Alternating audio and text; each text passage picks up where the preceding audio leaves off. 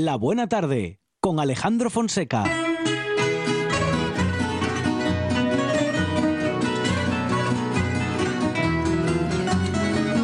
Numa casa portuguesa fica bem, pão e vinho sobre a mesa.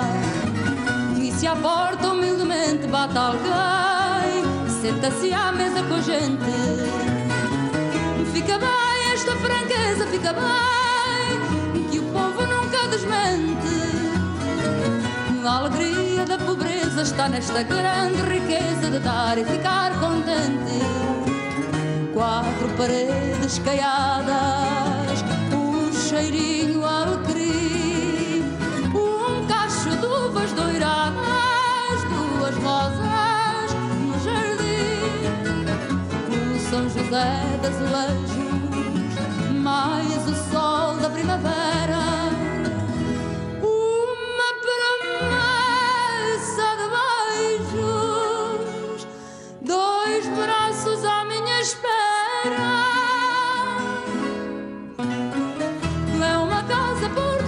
Com certeza.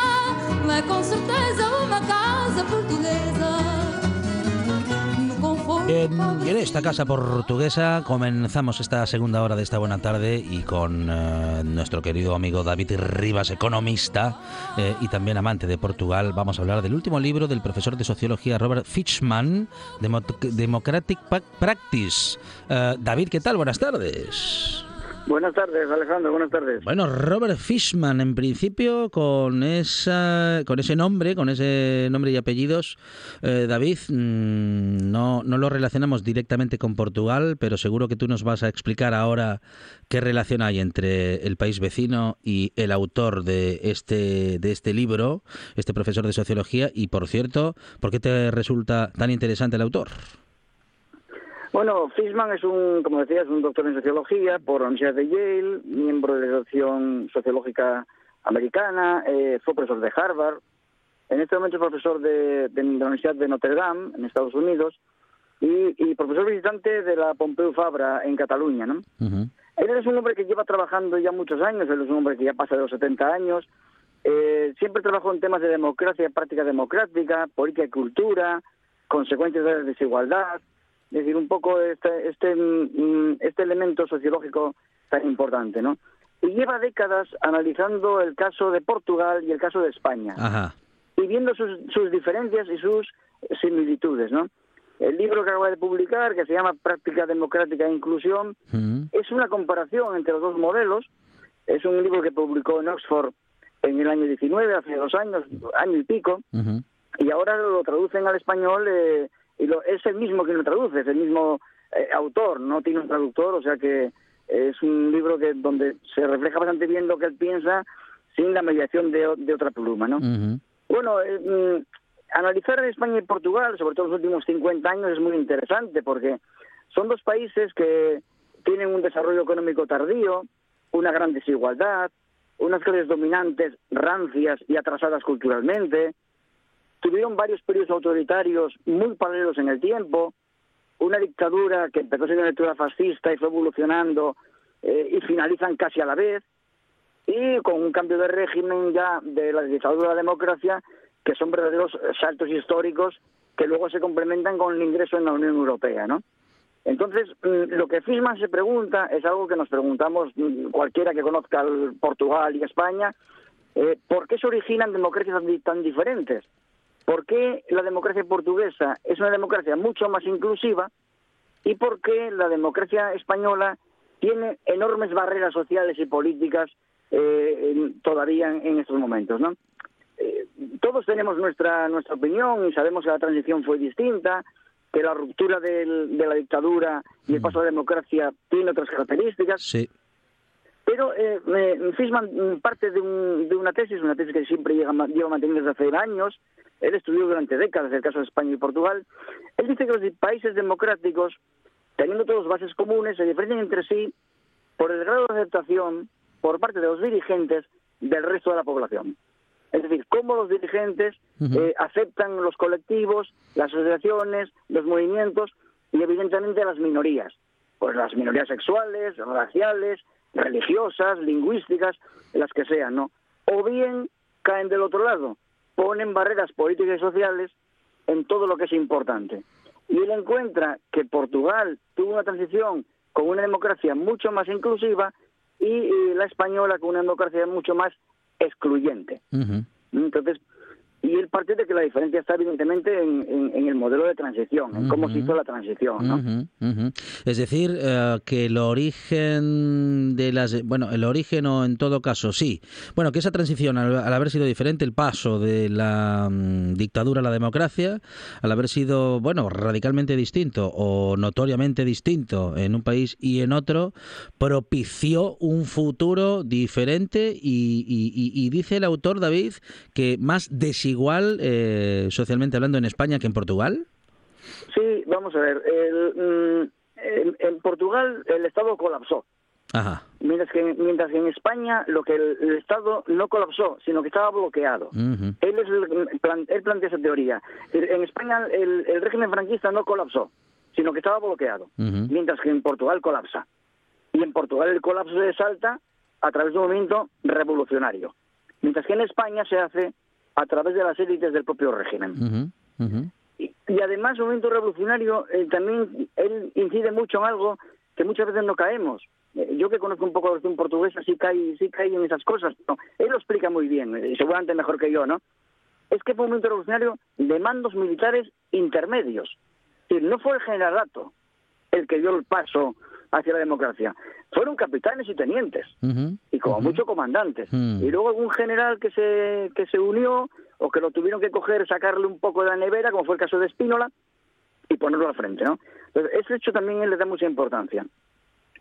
Eso provoca que en Portugal los marcos sociales y los marcos culturales se alteran profundamente, mientras que en España permanecen casi iguales.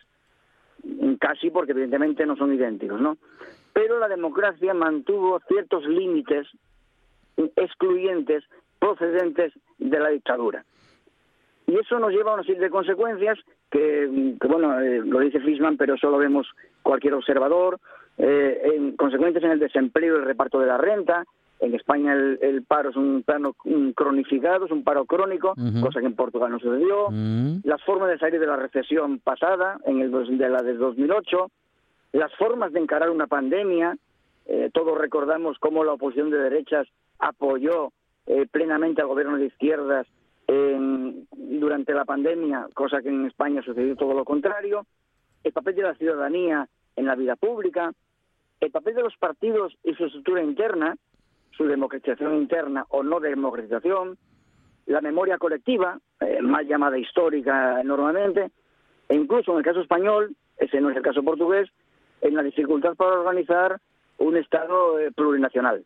Entonces, mm, eso eh, Fishman mm, lo plantea como fue, que es la consecuencia de aquel modelo, un Estado colapsado frente a un Estado bloqueado, un Estado que rompe por mandos militares eh, intermedios, muy vinculados por tanto a la población, no pertenecían a las élites del régimen, y en el otro lado, en cambio, son las élites las que eh, las que hacen el- la, la- la transición, ¿no?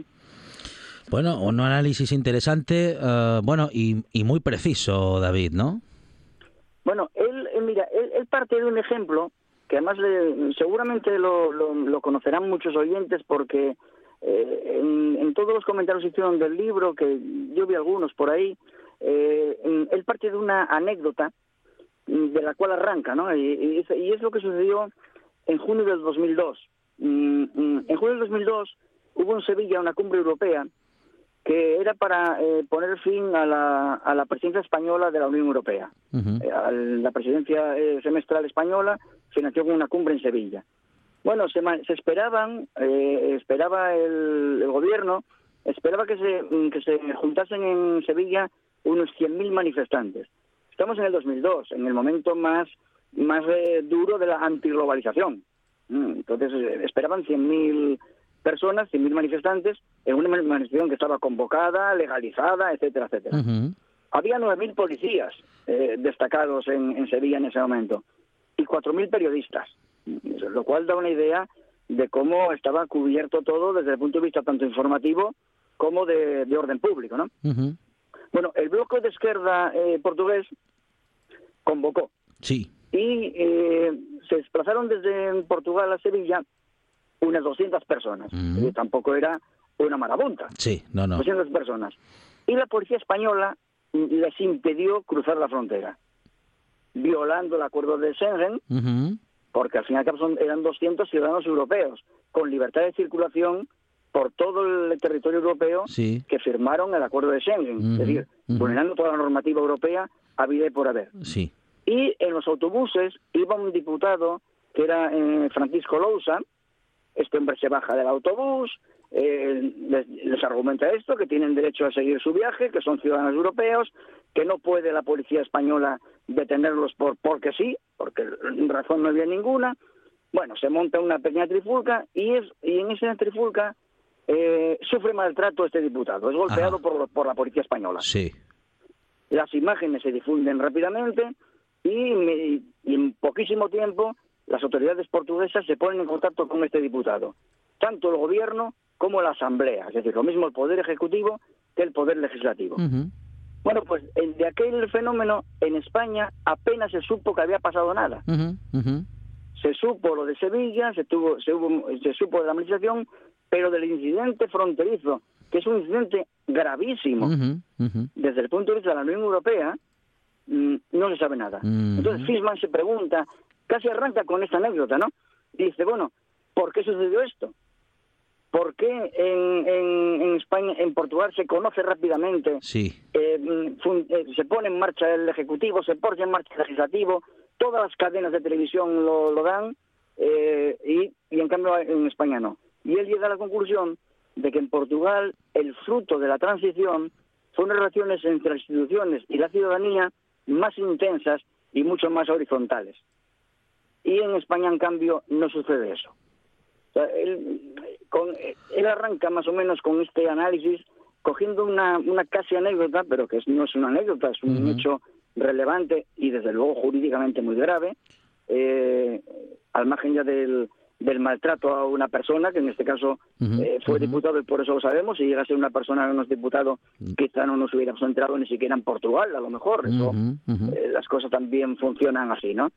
Pero eso es muy importante. Y entonces todo el análisis que él hace es un análisis eh, y plantea, pues, el- él lo que plantea es que se abra el debate en, en los dos países, más en España, porque es más necesario, por motivos obvios, que se abra un debate sin cortapisas y que, que se ponga sobre la mesa el hecho de que la transición eh, tiene que ser eh, vo- tiene que ser transitada de nuevo, digámoslo, por utilizar palabras un poco cogidas, eh, cogiendo el rábano por las hojas. Es Robert Fishman, bueno, es Robert Fishman, el, sociólogo, profesor, autor del libro que nos ha recomendado David Rivas, que, bueno, más que recomendarnos el libro, que también eh, nos recomienda Robert Fishman, ¿eh? porque es un sociólogo que tiene, mm, bueno, pues gran conocimiento sobre los eh, países integrantes de la península y ha hecho una comparación muy interesante y en el eh, relato que nos acerca David Rivas nos parece también, bueno, pues eh, como, como mínimo eso, ¿eh? muy interesante para escuchar Hombre, y a mí- analizar. A mí este libro me, eh, y este autor, y sobre todo en este libro me gustó porque a veces eh, mm, mm, te, te llama la atención eso. Creo que, creo que todos hemos pasado una vez por esto, ¿no? Es decir, hombre, esto es lo que yo pienso, pero qué bien contado está.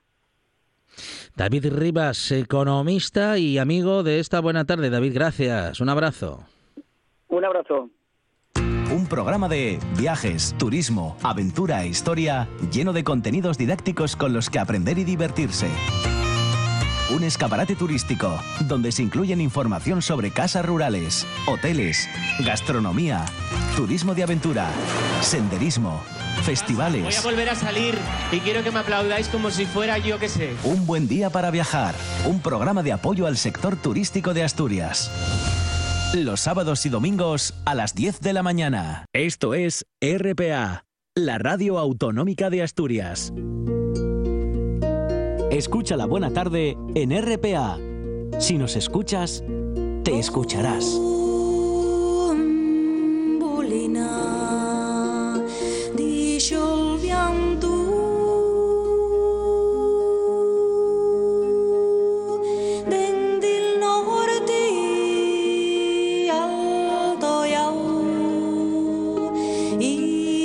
Alto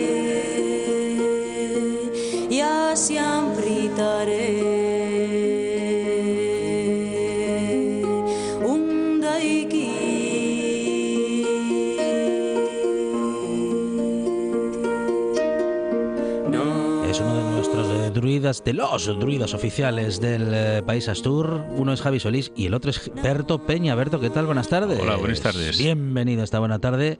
Berto que sabe tanto de tantas cosas y lo cuenta tan bien y en este otoño con cuerpo de invierno, en donde apetecen unas castañas calientes y también, Berto, un buen cuento junto a la lumbre. Sí, pote, caldín, ¿eh? Bueno, va. Sí, hombre, lo que pasa es que, a ver, eh, yo me mucha gracia porque mm, estamos en unos tiempos bueno, aparte del cambio climático, que tracamón de lo todo, pero que la gente cuando viene el frío, vienen las nevadas, la ciclogénesis explosiva. Ah, bueno, sí, lo que siempre llamamos invierno de toda la vida. sí, el invierno de siempre, eh, que en este año es sencillamente, bueno, un invierno que llega pronto. Bueno, tampoco te cuentes tú que llega tan pronto, ah, ah, porque ah, acordáis vos que, que para este mes, para mm. noviembre, para Payares, eh, hay el refrán que llegue el Día de Todos los Santos, ni por los campos. Ya. Lo que pasa es que, claro, llevamos casi 25, eh. 30 años en que no iba por los campos, que está todo muy cambiado. Mm, mm. Pero bueno, hay que tener en cuenta que, bueno, pues por, por estas fechas ya, ya estaban a, a llegar el frío, les mm, nevaes, el ganado ya había que bajarlo de, de les mayaes para pa estabularlo y, y, no, y esos, bueno. esos refranes que no son precisamente nuevos, ¿eh? Eh, que llevan siglos con nosotros, bueno, si están ahí es porque describen una realidad que lleva muchos siglos. Mucho y que en, en muy pocos añinos pues acabó cambiándose. Mm, bueno, mm. hablando así un poco de, la cuestión de, la nieve y tal, pues ahí hay cuentos bastante prestosos o historias eh, bastante prestosas. Hay una de Pandébano de Sotres en la que cuenten que los moros estaban allí viviendo. ¿eh? En mm. Pandébano, en Pandébano hay, varios túmulos funerarios del, Neolítico y los moros, pues como ya contamos alguna vez, pues no son los moros los árabes, no, son los musulmanes, sino que el, término moro a partir del siglo XVII refiere al pagano, al no bautizado. Y entonces, bueno, pues nada, estaban allí todos a, lo suyo, no conocían la nieve, ¿eh? y, entonces el, moro más viejo, que ya era ciego, pero muy sabio y tal, empezaron a caer los, los primeros trapos de nieve, los primeros falopos, como dirían por Tineo y por Occidente, y los otros no sabían lo que era, entonces fueron a preguntar ¿y qué era aquello? Y dijo él que eso era que Cristo venía, venía el tiempo los cristianos, mm. que lo matasen porque él no quería ver esos tiempos nuevos. Ah. Bueno, pues mm, entonces mm, a partir de ahí los, los moros, esos antiguos, eh, pues marcharon de Pandébano y desaparecieron. Y vino ya pues el, tiempo los cristianos. Eh, a fin de cuentas, pues bueno, eh, ya sabéis, en Navidad el cristianismo pues dice que, que nada es Jesucristo y todas estas cosas. Ese mismo cuento, que lo cuenten en Sotres, en, referido a Pandébano, bueno, pues lo en los Pirineos Navarros y, Vascos, y allí pues se llaman los gentilarri, los gentilarri son lo que aquí llamaríamos los gentiles, los paganos, y allí también exactamente lo mismo. ¿eh? Caen los primeros trapos de nieve y dicen, no, no, a mí matáis que yo yo dimito. Entonces, bueno, tírenlo por ahí por un espeñadero y el resto de, de los gentilarri eh, ahí en Euskadi, pues métense debajo de un dolmen que hay allí eh, y, desaparecen. Entonces llegan los tiempos nuevos. Bueno, pues ese cuento tenemoslo en, en Sotres, en el Concello de, de, Cabrales. Hay más cosuques también así con, el tema de, la nieve. Eh, hay uno muy simpático, aunque en este caso ya en febrero. En febrero ya sabéis que también, pues bueno, rascaba, pelaba también bastante y un pastor que ofrece un cordero al mes de febrero, porque el mes de febrero, pues bueno, a veces viene así un poco veraniego, y entonces va, va todo yendo muy bien, y dice, oye, si, si no nieva, si no me viene mal tiempo, eh, ya subo el ganado, les oveyes para arriba, para el puerto, y, y un cordero. Entonces, bueno, quedaban ya dos meses para que terminase febrero, y el paisano, el pastor, dice, bueno, eh, para lo que queda, dice, el febrero, febrero, alza el rabo y bésame en cudo. Pues claro, del cordero una, naranjes, ¿eh? Febrero, febrero, alza el rabo y bésame en culo. Y entonces contesta el mes de febrero, con dos días que me quedan y otros dos que me empreste mi hermano marzo, te faigo volver con los pellejos al yombo y los yoqueros tocando. ¿eh? Con, los esquiles tocando y los pellejos al yombo. Y claro, entre los dos días de febrero y los dos de marzo, pues llegó una nevadísima que, que acabó con todo el ganado por, por no haber cumplido la palabra el pastor, ¿no? Eso, date cuenta también, pues marzo, que eh, marzo también puede venir muy malo y con muchas nevaes, eh, con mucho mal tiempo. Incluso hay algunos eh, que, el, cuento no llegue en febrero con marzo, sino que llegue con marzo y abril. también el pastor ofrece a marzo Eh, si va a buen tiempo, pues un cordero, al final, pues echase atrás y dice, marzo marcián, cabeza de can. Y entonces, claro, el marzo tómalo muy a mal, ¿eh? el mes ya muy mal tomado, dice, con dos días que me quedan y otros dos que me empreste mi hermano Abril, te faigo volver, ¿eh? pues eh, ya sabes, con los pellos eh, Sí, al yombo sí. y, y- y en la mano el yoqueril. Eh, entonces, bueno, pues eh, este tipo de cuentos mm, dase aquí en Asturias, dase en Galicia, dase en Euskadi, Normalmente en casi todos los sitios donde tienes eh, una sociedad ganadera y donde tienes, bueno, pues, pues hierros bastante duros, ¿eh? Claro. Eh, porque muchas veces, bueno, pues llegaba, o sea, las, les nevadas llegaban, pues entraba abril y, y marzo tranquilamente.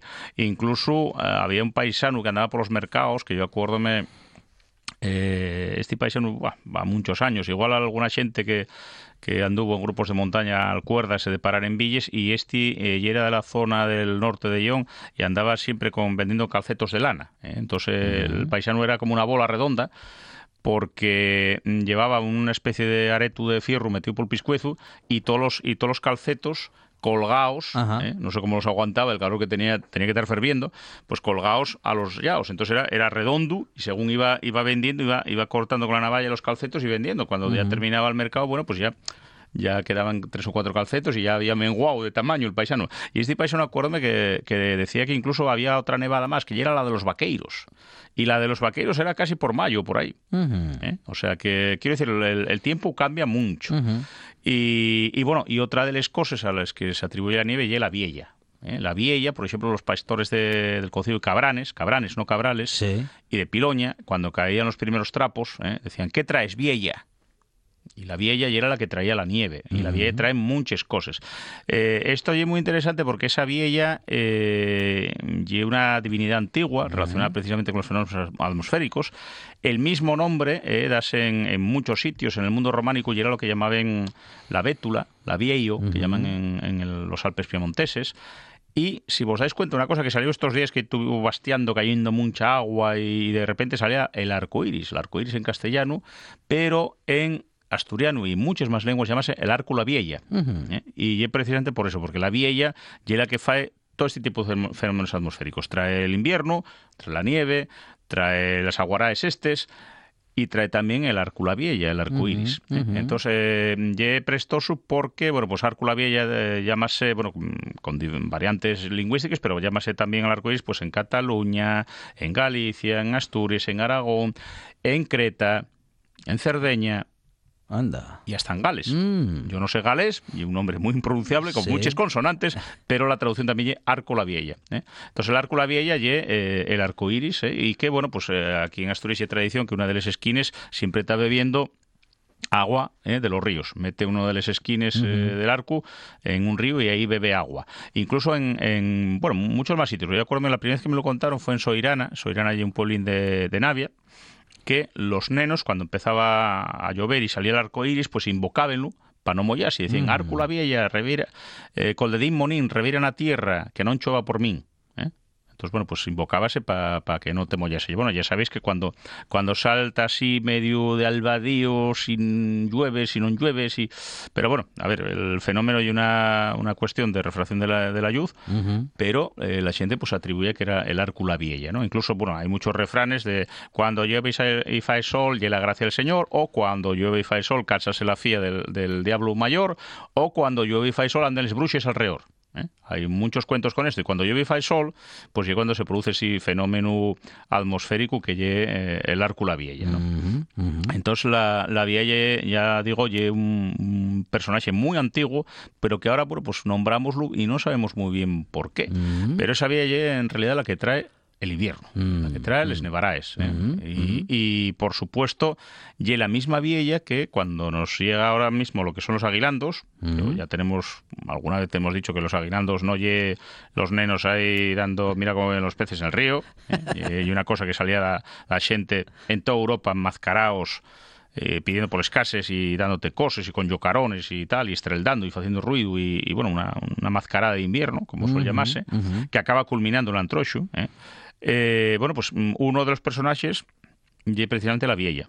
Y la vieja, o la cardadora como la llaman, y un paisano, porque en estos casos eran siempre paisanos los que viven, con unos cardes, con la con la llana, con la lana, y eh, eso viene a simbolizar pues, los trapos de, la nieve. ¿no? Entonces la, esa vieja estaba presente en estas máscaras de invierno, que viven, bueno, estaba el diablo, estaba el oso, estaba una serie de personajes, ¿eh? unos, unos que son los que la armaban, muy, los guapos, y los, y los otros que eran un poco más, más oscuros, más ténebres, ¿eh? pero que a todos ellos, bueno, pues lo que estaban representando era un poquitín la lucha de, de la luz y la oscuridad, el invierno, y, y, que vuelva a prosperar otra vez, pues pues eso, a espoxigar la vida cuando, bueno, pues a partir del solsticio de invierno, que curiosamente los cristianos faen coincidir con Navidad, con Nochebuena, pues bueno, vuelvo otra vez a, a, la vida. Y esa vieja está ahí, y precisamente y la misma vieja que eh, mm, suprimieron eh, hace unos años en Avilés, pero que milagrosamente, bueno, pues se mantenido, eh, la vía que quemaban en, el Antrocho. en antes del miércoles de ceniza, pues había un espantallo que llamaban la Vieja, daba incerilla. Eh, por cuestiones de lo políticamente correcto y no entender qué significaba esa vieja, que si era pues un ataque a la tercera edad, que si y por qué vieja y no viejo, tal. bueno, cosas que la gente no entiende, pues quitaronlo porque os parecía políticamente incorrecto. Y en realidad lo que se estaba quemando precisamente esta vieja y un bicho incombustible, y un personaje incombustible, estaba quemándose el invierno, porque a partir de ahí ¿eh? a partir de, ese martes de Antroxu y miércoles, eh, que ya entamaba toda la cuaresma y todo eso, pues lo que se suponía allí que entamarían a habilitar los días a, ver más luz que oscuridad y la vieja en realidad lo que se estaba quemando y era el invierno. El invierno, sí, sí. Invierno que luego iba a volver, iba a resucitar otra vez ¿eh? y en Payares en noviembre pues iba a volver otra vez ¿eh? por, por, sus fueros. Entonces, y una cuestión cíclica. y, y, la gente antiguamente, eh, bueno, pues antes de la llegada al cristianismo, pues daba mucha importancia a lo que eran los, ciclos que te marcaba, bueno, pues el propio tiempo, las propias estaciones. Hay que tener en cuenta que nosotros ahora tenemos 12 meses, pero entre los antiguos paganos, tanto romanos como germanos como celtas, mm, el año terminábase precisamente el 1 de, de Payares y era el fin ¿eh? Entonces, eh, esto ya era el tiempo muerto. Bueno, noviembre, ¿eh? Payares, en muchos pueblos llamase el mes muerto. Y todo esto, bueno, pues iba hasta que después con el solsticio iba viltando muy pocunín a pocunín, eh, viltando otra vez el, pues eso, más luz que oscuridad, pero muy poco. y además, tenéis otro refrán también interesante que es el día de Santa Lucía, estira la vía y el pía. Mm. Bueno, pues volvemos a tener la misma vía. ¿eh? Entonces, a veces mm, lo que nos quedó fosilizado de, de, aquellos antiguos creencias y precisamente esa vieja en forma de refrán, en forma de cuento, y que quedó, bueno, pues ahí un poquitín fosilizado, pero que si rascamos un poco en el barniz e indagamos y hacemos mitologías y mitos y leyendas comparadas con otros sitios de Europa, acabamos atopando esa vieja y em, eh, empezamos a ver que no hay un cuento para entretener a los nenos. Claro, sí, sí, sí. ¿Eh? Incluso hay, hay bueno, una especie de trabajo de lenguas o cuento que se os decía a los nenos, en algunos sitios, sobre todo del, del occidente asturiano, en el que falase también de ese Arcula Vieja, eh, que bueno, pues eh, eh, llueve, nieva y fai cara vieja, prove la, la vieja que tal en fistiella, con siete neninos debajo una mantiella.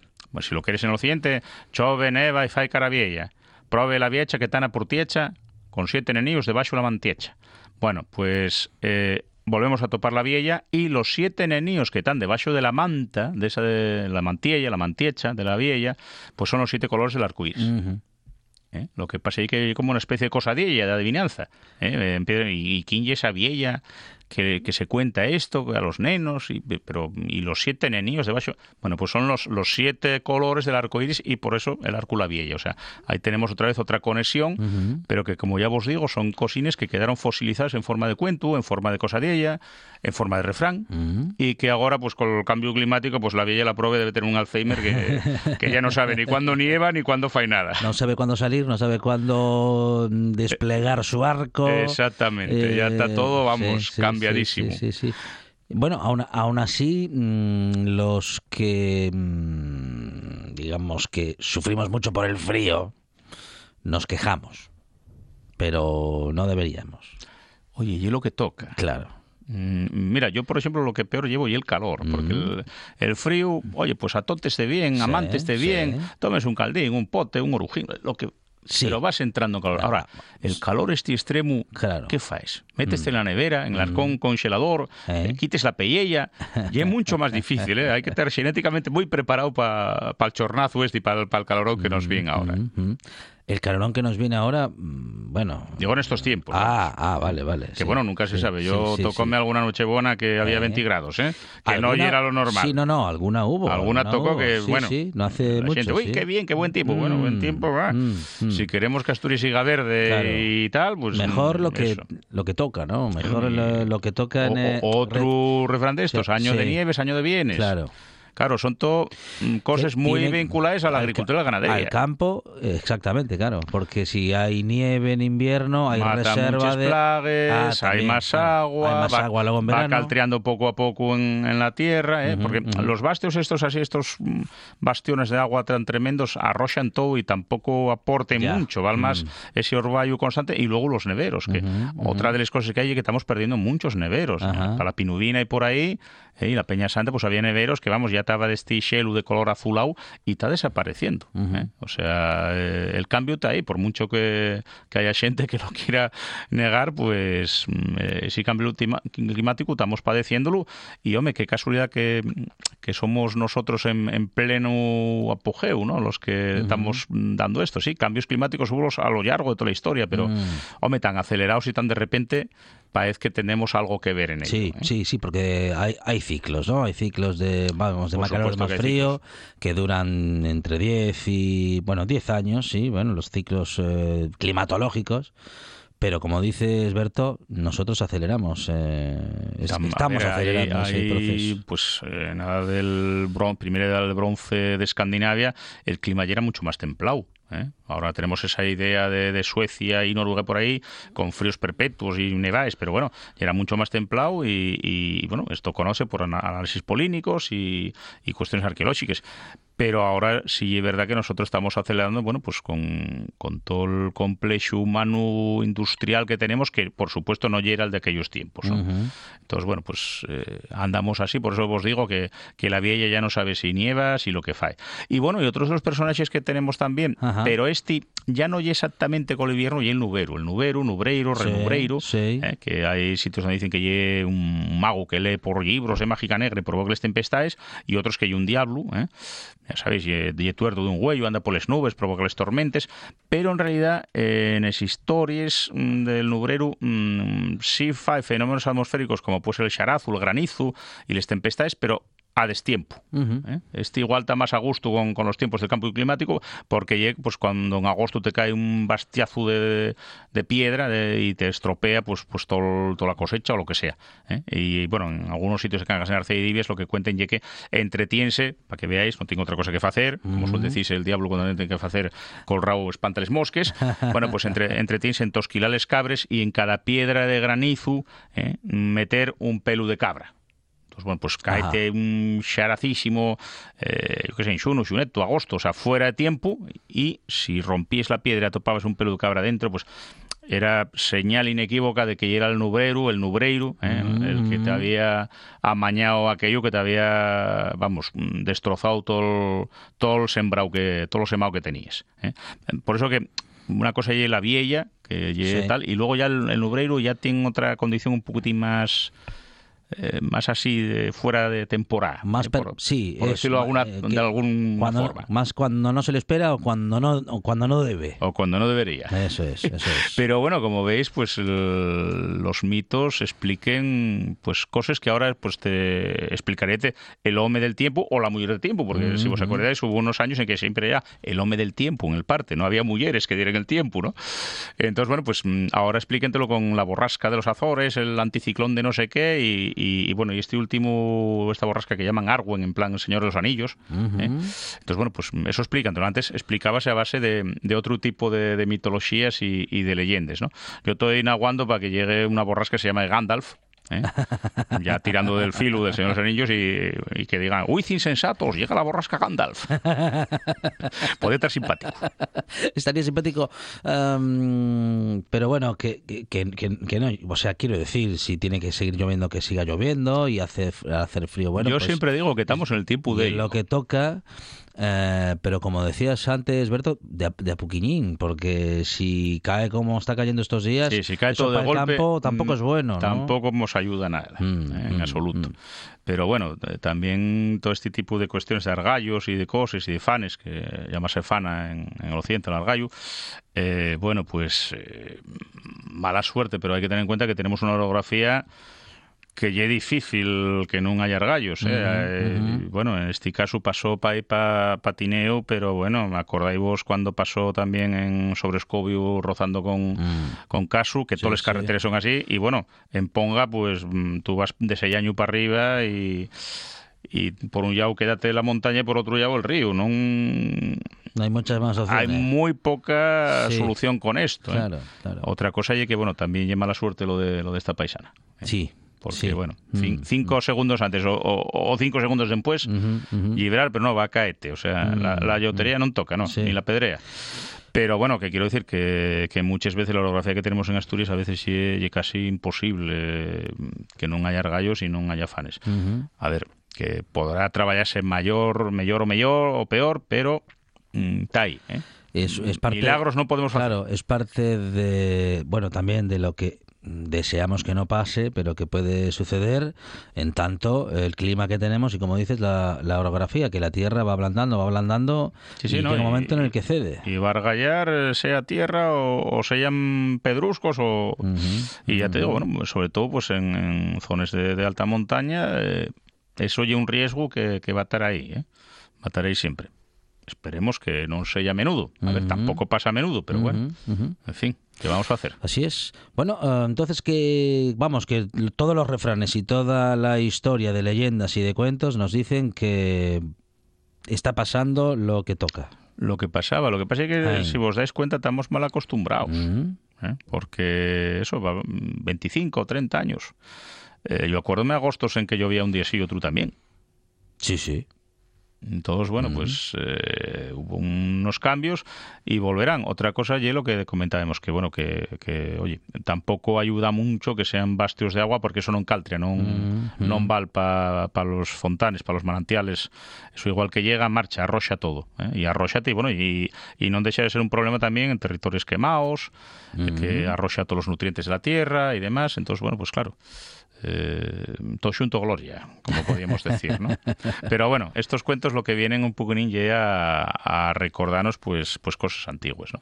Y las explicaciones que se hacían pues era base, pues ya os digo, la vieja fue una, una divinidad antigua, ¿eh? Eh, que bueno, pues mm, era un poco la, la que regía todo este tipo de cuestiones. Con la llegada al cristianismo, la vieja pues acaba siendo una especie de bruxa sobrenatural. Mismamente, pues por ejemplo, en, en Cataluña las tempestades mm, no los provoca un nuberus, sino que son bruxes. Ujú. Y por ejemplo, en Alemania mismo, eh, el vendaval llamase el viento de bruxas, viento de, de- de la bruja, de la bruxa. Entonces, bueno, pues eh, esta bruxa acaba siendo, pues, pues un poco esa deidad antigua, ¿no? Eh, incluso si vos dais cuenta de que llueva, que llueva la Virgen de la Cueva, o la Viella de la Cueva, o la Eh. Señora de la Cueva, pues ahí también, bueno, ya sabes que el cristianismo lo que no lleve de Dios y del diablo y acaba para un lado o para otro. Entonces, mm, aunque sea un cantarín infantil, ahora mismo lo que tenemos, pues también tiene, a ver, ¿quién es esa señora de la cueva? ¿Quién es esa vieja de la cueva? Que por cierto, el tema de la vieja también aparece mucho y ahora están recuperándolo como personaje y tal, en, en lo que llega la, la zona de, de León, del norte de, de- de León, que también lo tienen, la vieja como personaje. La vieja además y es la que fae pues les niebles, la que afumeira, cuando sale la niebla que cubre así el monte y tal, bueno, pues eh, y que está aborronando, que está que está el forno para hacer pan. ¿eh? Incluso eh, la eh, en Somiedo, por ejemplo, y en la zona de León, a los nenos decían, vete a tal y mira a ver si encuentres pan de la abuelina del monte, la abuela del monte. ¿Quién es esta abuela del monte? ¿Quién es la vieja del monte? Bueno, pues este personaje, ¿no? Que está ahí. Incluso, por ejemplo, en, en Prubaza eh, había una cueva que llama la cueva La, Maru- la Marushina, ¿eh? y esta Marushina, eh, bueno, Mari, Marushina, son nombres que se da a este tipo de divinidades que viven en cueva. eh, bueno, pues en el pueblo de Mi- Villamexín iban los nenos, en, la- en los tiempos del Antroshu también, vuelve a coincidir con lo que decíamos, a pedir bollinos. ¿Eh? Llegaban a la cueva y pedían, y bueno, después pues los, los pas eran los que enfornaban los bollos, dame un bollín, marushina y tal. Y los pas, pues al día siguiente tenían el bollín, bollín dulce para los, para los nenos. Pero la idea ya que los hacía este, este personaje que era la Marushina. ¿eh? La Marushina, Mari en Euskadi y otra divinidad también muy vinculada a los cueves. ¿eh?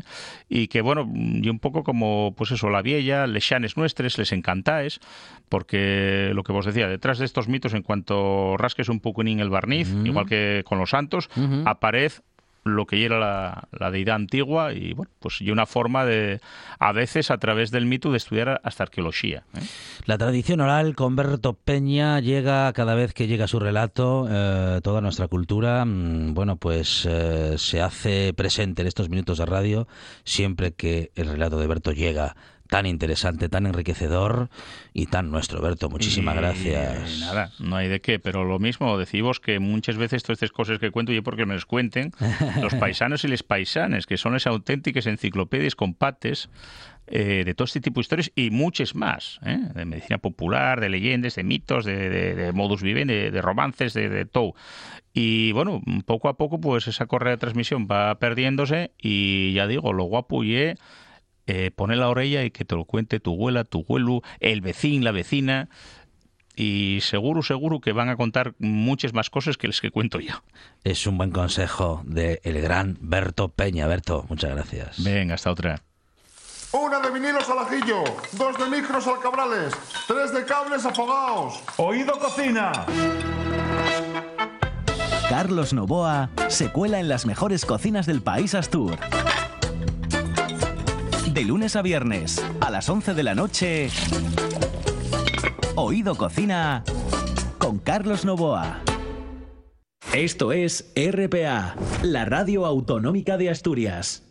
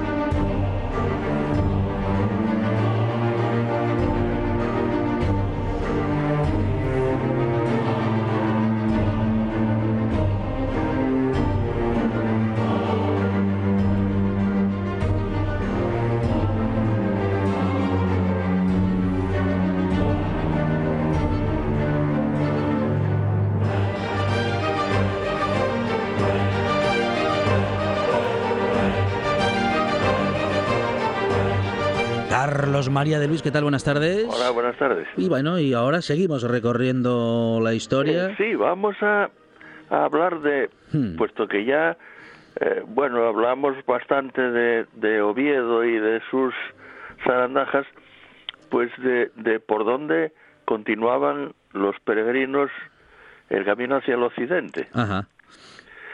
Eh, hay, bueno, hay, hay una una serie de cosas que yo diría que no son históricas, sino más bien leyendas inventadas en la época del romanticismo, porque me encajan más bien con esa época que hablan de una salida por la calle del Rosal en dirección a, arriba, a, a donde ahora está el auditorio, para salir luego al Cristo de las Cadenas, y ir más o menos a coger la pues la, la, antigua carretera de Galicia eh, por la zona de, de Santa Marina Piedra Muelle y por ahí. Eh, yo creo que es mm, es un arreglo ya digo de la época romántica porque trata de juntar unas leyendas referidas a la calle del Rosal que por cierto ya en el siglo XII se menciona en documentos es casi, eh, bueno, sí casi, es la segunda calle de la que se habla, la primera es la del Carpio, que siguen existiendo las dos con el mismo nombre, por raro que parezca a estas alturas.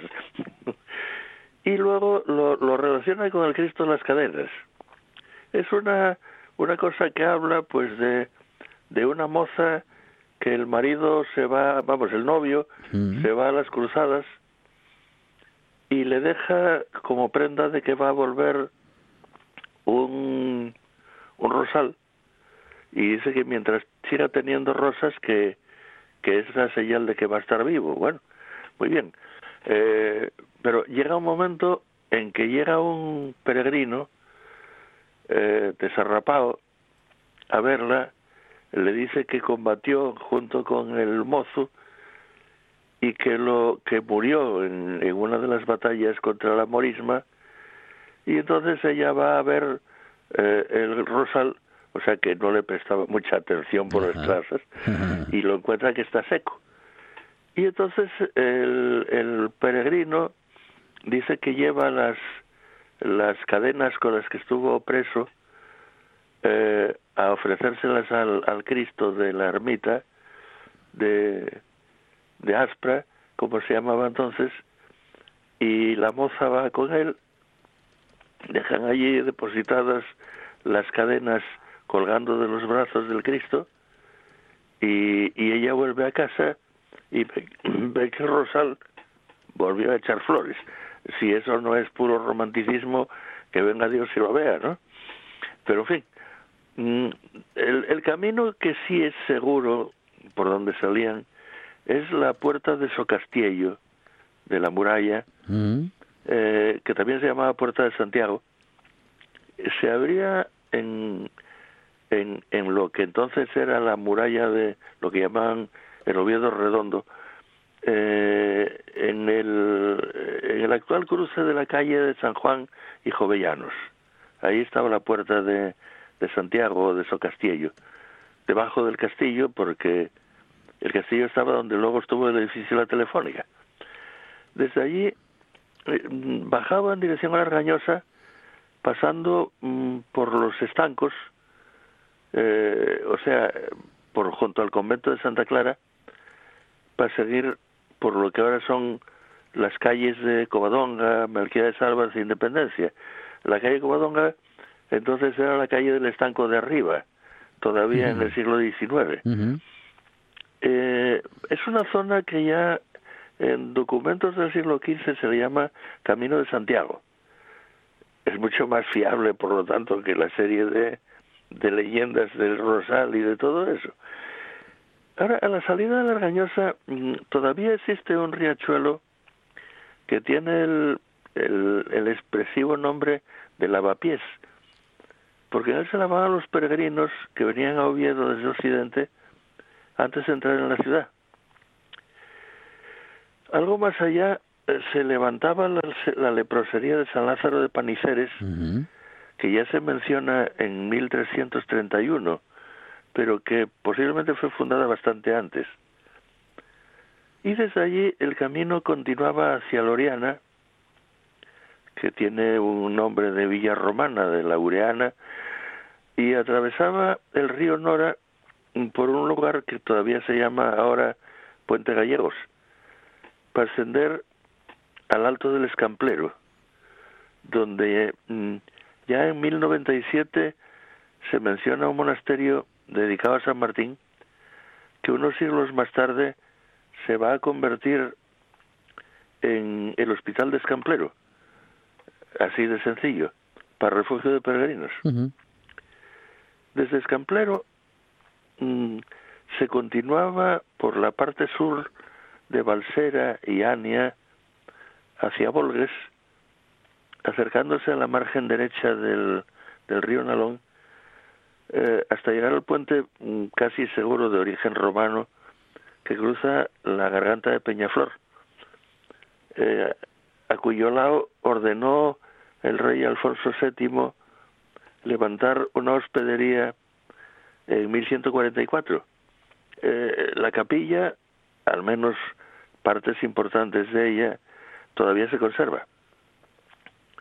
Y desde allí comenzaba ya un cómodo recorrido llano por las eh, maravillosas vegas del río Cubia hasta entrar en la villa de Ganado, que era eh, muy importante en la Edad Media. De hecho, tenía incluso su propio ejército, como la mayor parte de las de las villas sacadas, porque era el, el único modo, además precisamente en Grau, que tenían un cafre del que no sé si hablamos alguna vez, pero ya hablaremos, que se pasaba por debajo del hórreo todas las normas y leyes que hubiera. No queda ya prácticamente nada del pasado medieval de Grau, aunque la iglesia parroquial todavía conservaba a fines del siglo XIX restos del primitivo templo románico. Al menos eso nos dice Siriaco Miguel Vigil, que los conoció y los remontaba como al siglo XII. Y cerca de la iglesia existía otro hospital de peregrinos cuya fecha de fundación no logré localizar, pero que todavía estaba en funcionamiento en el siglo XVII. A la salida se levantaba una cruz de término que indicaba la continuación del camino. Ahora esa cruz desapareció ya hace más de 100 años, pero queda el recuerdo en el barrio que todavía se llama hoy de la Cruz.